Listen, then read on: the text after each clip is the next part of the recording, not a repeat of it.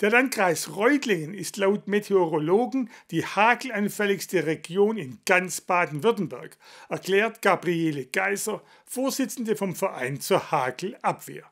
Deshalb sei eine gut aufgestellte Hagelabwehr während der Unwettermonate gerade dort so wichtig. Woran dieses Unterfangen bisher scheitert, hat Geiser uns im Interview erklärt. Golfballgroße Hagelkörner beschädigte Dächer und Autos. Die Unwetter, die Ende Juni über die Region Neckaralb hinwegzogen, RTF1 berichtete, haben eine Spur der Verwüstung hinterlassen. Insbesondere der Landkreis Reutlingen und seine Bewohner waren betroffen, obwohl man hier seit dem Hagelsturm im Jahr 2013 eigentlich gut vorbereitet ist. Also der Verein zur Hagelabwehr im Landkreis Reutlingen hat sich nach dem furchtbaren Hagelunwetter 2013 dann im Jahr 2014 gegründet erklärt Gabriele Geiser, Vorsitzende vom Verein Hagelabwehr im Landkreis Reutlingen, als wir am heutigen Vormittag mit ihr telefonieren. Dass der eigentlich zur Hagelabwehr dienende Hagelflieger des Vereins beim Unwetter am 23. Juni auf dem Boden stand und nicht in der Luft im Einsatz war, hat finanzielle Gründe. Der Verein zur Hagelabwehr im Landkreis Reutlingen kann nur sechs Wochen finanzieren.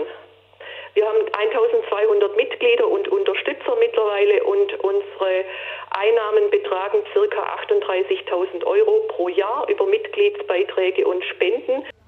Weil der Verein den Hagelflieger bisher nur für sechs Wochen in der Hagelsaison finanzieren kann, hatten sich die Verantwortlichen nach Absprache mit Meteorologen und Piloten auf den Zeitraum von Ende Juni bis Mitte August verständigt. Auch dieses Jahr wollten wir Ende Juni starten bis Mitte August, weil wir schlichtweg nicht länger zahlen können.